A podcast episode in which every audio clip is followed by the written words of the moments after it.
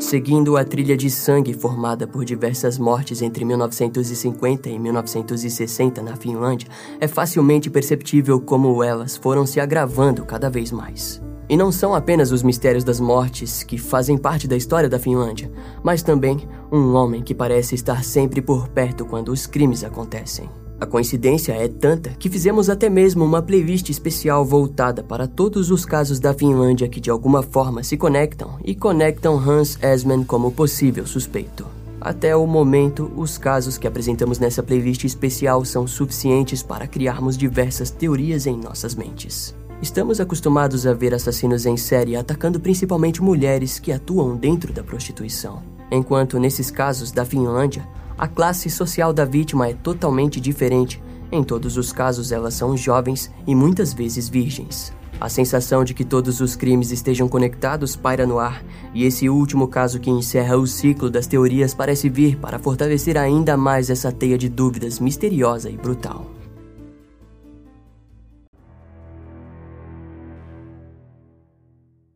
Todos da cidade de Turku, na Finlândia, conheciam a vendedora de fichas de loteria, Circa Lisa Valjos, de 34 anos. A mulher era conhecida não apenas por vender a sorte para os cidadãos locais, como também por ser frequentemente vista com homens ricos da cidade. Seus amigos lembram de Circa Lisa como uma mulher amorosa, amigável e de confiança. Sua rede de amigos variava entre muitos homens ou muitas mulheres e era vista sempre muito animada. Para alguns, a mulher parecia ser uma acompanhante de luxo, enquanto para outros, ela apenas era uma mulher cheia de liberdade e ousadia. Porém, ao que parece, na época, Circa Lisa estava um pouco descontente com a sua falta de sorte na vida, principalmente devido à sua falta de dinheiro e ao seu emprego, que não era dos melhores. Na noite do dia 22 de julho de 1963, ela havia saído para jantar em um restaurante na rua Eirikinkato, em Turku, onde dançou e conheceu diversos homens. Foi então que, por volta da uma e meia da manhã, ela retornou para sua casa na rede de apartamentos da rua Rauhankato, em Turku. No dia seguinte, às quatro da tarde do dia 23 de julho de 1963, Sara Niemi, amiga de Circa Lisa, foi até o seu apartamento no oitavo andar, onde faria uma limpeza geral no local. As duas possuíam um acordo, por assim dizer, onde ela pagava Sara para limpar a sua casa. A confiança entre as duas era genuína, pois Sara até mesmo tinha uma cópia da chave do apartamento de Circa. No entanto, algo parecia errado já em sua entrada no corredor do apartamento da sua amiga. No tapete da entrada, Sara viu ao longe uma correspondência jogada, que ao chegar perto, identificou como sendo o recibo de aluguel de sua amiga e assim o levou consigo para dentro. Mais tarde, a mulher relataria para a polícia como achou estranho que precisou girar a chave mais vezes do que o comum para finalmente conseguir entrar no apartamento. Ao entrar, Sara chamou por sua amiga, mas foi respondida por puro silêncio. Infelizmente, o silêncio trouxe consigo uma trilha de sangue que levou Sara até o chão do quarto da sua amiga. Lá estava Circa Lisa Varjos, nua e com o fio do abajur amarrado em volta do seu pescoço, claramente morta. O quarto estava totalmente desarrumado. Havia diversas gotas de sangue por todo o corredor, além do próprio quarto. A imagem era terrível para Sara, que imediatamente chamou a polícia. O local foi isolado e, segundo as investigações forenses, uma luta brutal havia acontecido entre Circa Lisa e o seu agressor. Alguns fragmentos de vidro foram encontrados no travesseiro da vítima e uma garrafa parcialmente quebrada foi observada no parapeito da janela. Ao lado da cama havia uma cômoda derrubada e consigo ao chão estava o telefone e o despertador da mulher. Os ferimentos em Circa Lisa foram localizados principalmente em sua têmpora direita. No entanto, outro ferimento grande na orelha direita de Circa com aproximadamente 7 centímetros de comprimento também chamou a atenção dos legistas. No local, os investigadores observaram que as roupas da vítima estavam todas no meio da sala e próximo delas havia uma pequena quantia de dinheiro. Os investigadores perceberam que nada havia sido roubado e logo descartaram a hipótese de assalto seguido de assassinato. Inicialmente, os oficiais teorizaram que provavelmente Circa Lisa estava entretendo o seu visitante e em algum momento ele se tornou violento. Essa teoria causou rebuliço na cidade de Turku, onde a polícia claramente se mostrava interessada em pintar a vítima como uma prostituta. Na cozinha, foram encontrados dois copos vazios que haviam sido usados para beber vinho. Depois, a polícia investigou um pouco do passado de Circa Visa e descobriu que três semanas antes do crime ela havia sido agredida por um marinheiro alemão. Os amigos da mulher relataram aos policiais que a violência teria acontecido depois que Circa Visa não o deixou entrar no seu apartamento. A investigação apontava para diversas direções, mas hoje é possível observarmos nitidamente como o crime foi um ato totalmente oportunista. No entanto, novas informações trariam uma perspectiva ainda mais macabra para o crime. A polícia finlandesa não deixou de notar em como aquele assassino misterioso havia sido meticuloso em suas ações. No cinzeiro da casa foi encontrada uma quantidade de cinzas maior do que as pontas de cigarro, o que para os investigadores era sinal de que o criminoso havia recolhido as dele. Na borda da banheira havia um pouco de água vermelha acumulada, insinuando que provavelmente ele houvesse tentado se limpar. O lençol da cama da vítima possuía um corte de 10 por 15 centímetros que parecia ter sido recortado como forma de remover evidências. Os investigadores também acreditam que o corte havia sido feito para recolher o sêmen, mas logo passaram a teorizar que talvez o criminoso tenha usado um pedaço de lençol para estancar alguma ferida. Isso porque acreditavam que a garrafa quebrada encontrada havia sido usada por Cicavisa e não pelo assassino. No local foi encontrado um preservativo usado, mas sem evidência de sêmen. Diante os comportamentos do assassino, os investigadores perceberam que mesmo que o criminoso tenha sido meticuloso em algumas ações, ele pareceu em algum momento parar de se importar e deixou diversas impressões digitais, além de uma impressão da palma da mão no parapeito da janela. Algumas marcas de sangue também foram encontradas na porta do elevador do oitavo andar e outra impressão com sangue foi localizada no corrimão dos andares inferiores. Ao lado do corpo de Circa Lisa foi encontrada uma pegada masculina nua, ou seja, sem sapato e ensanguentada. Os investigadores então concluíram que o crime ocorreu durante o ato sexual. Uma das vizinhas de baixo testemunhou à polícia que era por volta das três horas da madrugada quando ouviu barulhos do apartamento acima. Ela informou que após os barulhos pôde ouvir uma mulher dizendo não, seguido de sons suaves e mais distantes. Segundo a testemunha, o barulho teria durado cerca de 10 minutos. Uma outra testemunha do prédio, chamada Matilda, informou que viu um homem no elevador que parecia cansado e parecia esconder sua mão sob a sua axila, como se quisesse evitar que a mulher visse algo. Ao sair do elevador, ele diversas vezes olhou por cima do ombro, como se desejasse ter certeza de que Matilda não fosse fazer algo suspeito. A descrição física foi de um homem de 27 a 30 anos, alto, com pelo menos 1,80m, e foi relatado também que ele tinha cabelos mais grossos na parte de cima e liso ao longo do rosto. Além disso, naquela noite, o suspeito vestia um terno escuro com uma camiseta branca. A polícia também descobriu que Circa Lisa e o homem que ela tinha levado para casa depois da festa do sábado pegaram um táxi. Eles conseguiram localizar o taxista, Einari, que descreveu o acompanhante de Circa Lisa como um homem com sotaque e língua estrangeira. Einari disse que Circa Lisa tentava se comunicar falando em sueco, mas não tinha muito sucesso. Em seguida, o taxista relatou que o homem parecia ser alemão ou holandês. As testemunhas no restaurante disseram o mesmo sobre o suspeito, sendo um marinheiro alemão e com uma postura infantil. Uma testemunha do restaurante disse ter conversado com o homem que disse ser marinheiro. Muitas pessoas haviam conversado com ele, porém a descrição do sujeito se perdia conforme os relatos eram dados. Ao fim, eles tinham em mãos a descrição de um suspeito entre 22 e 25 anos e com cabelos castanhos claros. A vestimenta do suspeito entrava ainda mais em desacordo. Alguns disseram que ele utilizava um terno marrom, enquanto outros o descreveram vestindo uma pequena jaqueta xadrez cinza preta e com calças escuras. Aquele desacordo fez com que os investigadores passassem a acreditar que provavelmente Circa Visa, ao decorrer da noite, tenha dançado com mais de um homem. Para piorar a investigação, naquele período havia mais de 30 navios atracados no porto de Turku, o que significava que muitos marinheiros haviam chegado na cidade. Dos 30 navios, apenas 17 foram considerados como relevantes. Quando investigados, dezenas de marinheiros e capitães foram interrogados. No entanto, até o final de agosto, apenas quatro deles haviam sido investigados completamente.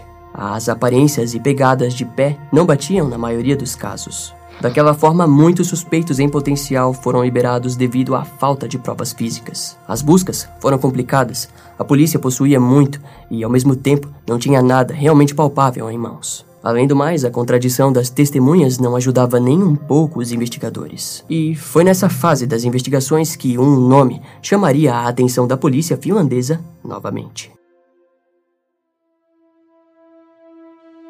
A ligação de Hans Esman em todos esses crimes ao redor da Finlândia possui muitos aspectos de pura especulação. Como dito nos vídeos anteriores, é bem provável que alguns tenham sido crimes isolados ou crimes feitos por copiadores. Contudo, no caso de Sirka Visa Valjus, Hans foi interrogado pela polícia após testemunhas relatarem terem o visto na cidade de Turku.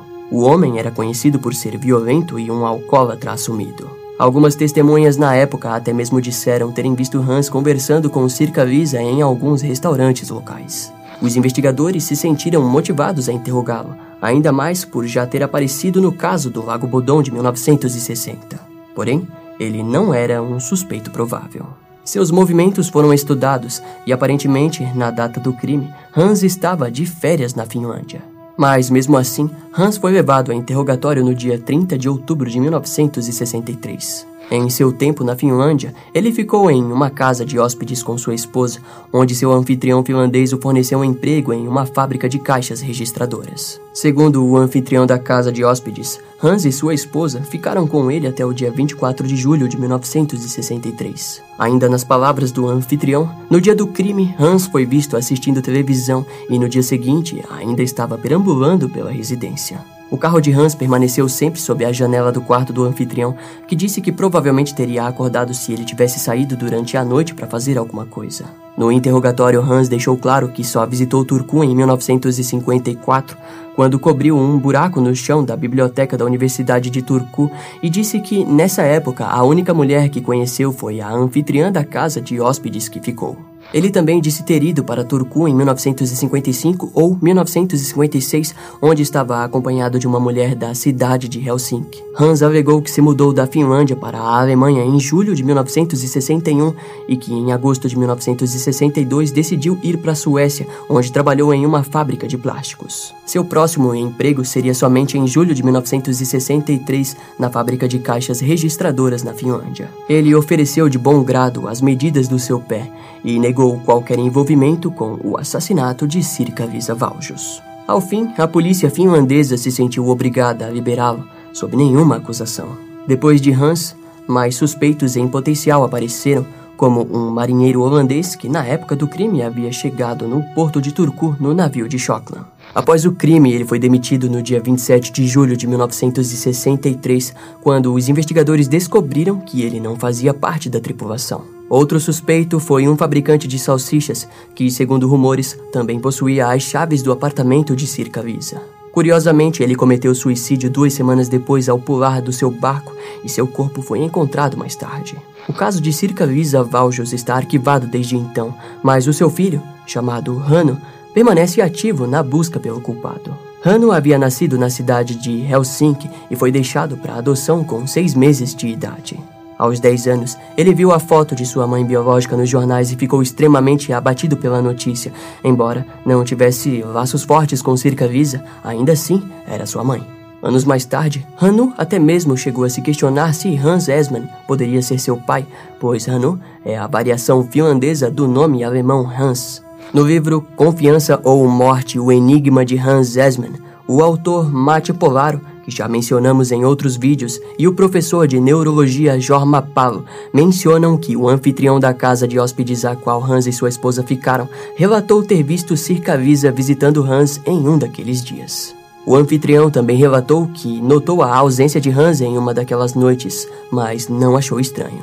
Contudo, preferiu permanecer em silêncio na época para evitar problemas para o seu lado entre aspas, é claro que você espera que eu lhe conte sobre essas histórias de tendas e facas e coisas do gênero, mas eu vou decepcioná-lo. Não vou falar sobre os detalhes, nem vou admitir ou negar nada. A verdade é encontrada em minha história e entre suas linhas, disse Hans Esman para o escritor Mate Polaro. Nos dias de hoje, a polícia finlandesa considera os livros de Jorma Palo e Matti Polaro como uma ficção, mas Jorma diz com convicção que juntos investigaram cada detalhe dos crimes. A resposta não fica clara para nós, mas parece que a polícia finlandesa perdeu um interesse no caso de Circa Lisa Valjos, quando percebeu que ela poderia ser uma prostituta ou acompanhante de luxo. De qualquer forma, nos casos relatados aqui, uma ou mais mulheres sempre terminam mortas e seus crimes permanecem sem justiça. Talvez Circa Lisa realmente já estivesse com problemas com outros clientes ou homens violentos, mas a justiça deveria ter sido feita de qualquer jeito.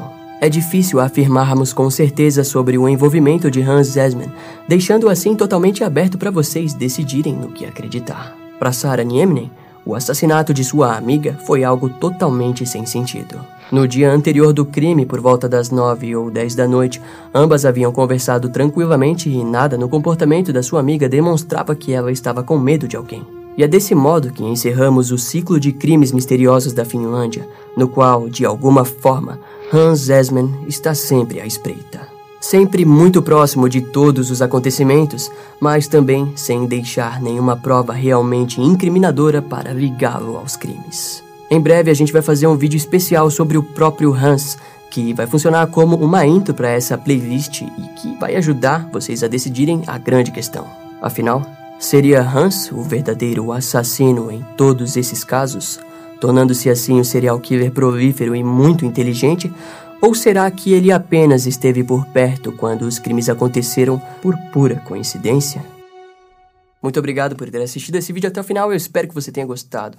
Não esqueça de deixar um seu comentário aqui embaixo dizendo a sua opinião sobre o caso e desvendando esse mistério e todos os mistérios de todos os crimes da Finlândia num comentário só. Eu duvido. Você pode se tornar membro do canal e ter acesso aos vídeos que já foram produzidos, mas que não foram pro ar. É só se tornar membro clicando aqui embaixo e seja membro. Você também pode continuar assistindo os meus vídeos de casos clicando no primeiro link da descrição para maratonar a minha série de casos. Eu vou ficando por aqui. Até a próxima e tchau. Esse caso vai ficando por aqui. Eu espero que você tenha gostado. Não esquece de me seguir nas outras redes sociais. Meu Instagram é brian.m com dois M's, E M M E. E não deixe de conhecer o meu canal no YouTube com os episódios mais recentes que irão demorar um pouco mais para vir aqui pro podcast. Eu vou ficando por aqui, até a próxima e tchau.